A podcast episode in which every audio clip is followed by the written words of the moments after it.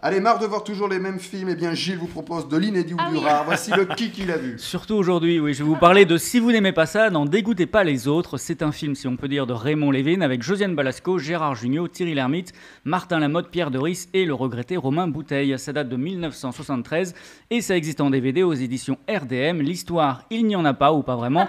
L'intégralité du film se passe dans une salle de cinéma où est projeté un film X que les différents spectateurs commentent au fur et à mesure des séquences. Qui qui l'a vu? Moi, je l'ai vu. Bah, Mathieu, t'as tout vu. Oui. Je pense que personne de normalement constitué peut aller au-delà du premier quart d'heure. Parce que- Bah, mais je- En même temps, Gilles, c'est différent parce qu'on croit qu'il déconne, mais il aime vraiment les films dont il Oui, parle. oui, oui. C'est ça. Ah oui. Ah, je les aime. Non, mais je- bah, je- c'est la curiosité après. Voilà, c'est c'est- curiosité malsaine, mais c'est Mais la personne n'a dit curiosité. que il- Gilles était normal. Et puis il va Oui, voilà. jusqu'au bout, c'est un journaliste de terrain. Exactement, je regarde les films. Il a la VHS. J'ai même le DVD.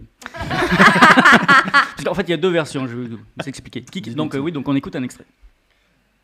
Non, c'est là. C'est là, pardon. Il y a beaucoup de jeunes hein, dans cette salle de cinéma, c'est curieux quand même. aussi des vieux cons.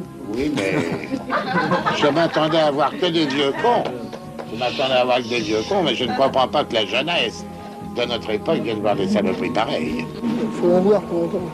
Et tu y es bien, toi Il y a des gens, il y a des gens qui rouspètent, ça, ça serait signé Berman, ils oseraient rien dire. Alors, si, parce que je me suis trompé, Bergman, Bergman, qu'est-ce que c'est que Bergman? C'est des films honnêtes, ça, c'est des bouts d'essai, ça. Oui, je dis, ça, c'est un bout. C'est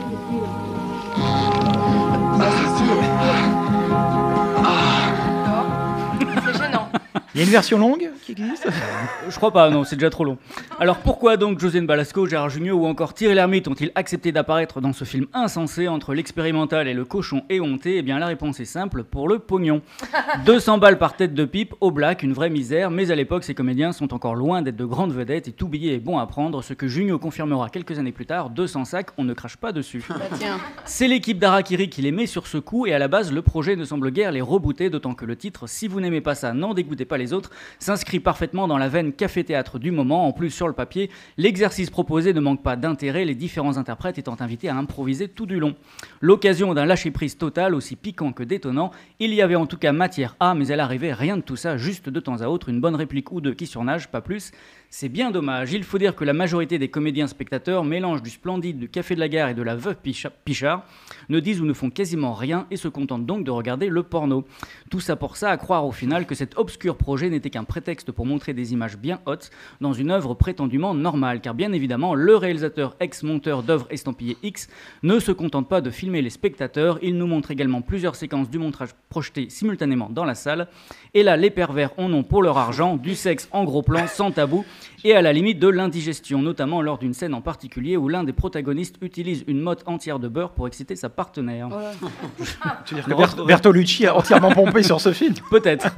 Naturellement, si vous n'aimez pas ça, n'en dégoûtez pas les autres. Interdit au moins de 18 ans connaît une sortie en salle presque anecdotique, n'attirant qu'un public amateur de ce genre de spectacle, ce qui aurait dû conduire ce film dans les oubliettes les plus profondes du 7e art.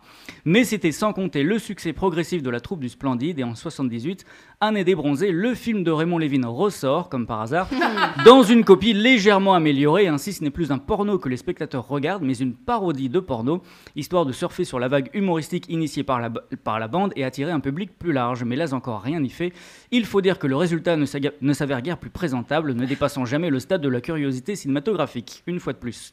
Curiosité que l'on redécouvre encore dans les années 90 lorsqu'un distributeur peu scrupuleux tente une nouvelle exploitation du long métrage en le sortant en VHS et en mettant sur la jaquette le plus en évidence possible les noms de Balasco, Lermite et Junio, alors que la plupart sont très secondaires dans le film. Le trio tente bien sûr de s'opposer à cette exploitation, mais échoue, n'ayant aucun contrôle sur le film. C'est ce qui s'appelle se faire baiser en beauté.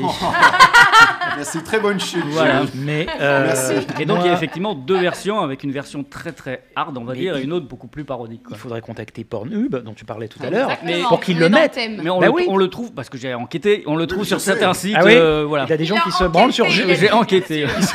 qui se branlent sur Junio, en fait. C'est ça, coup, ouais, donc on le trouve sur certains sites Ah ouais. euh, spécialisés. quoi. Gilles mène l'enquête. Voilà, exactement, une véritable investigation.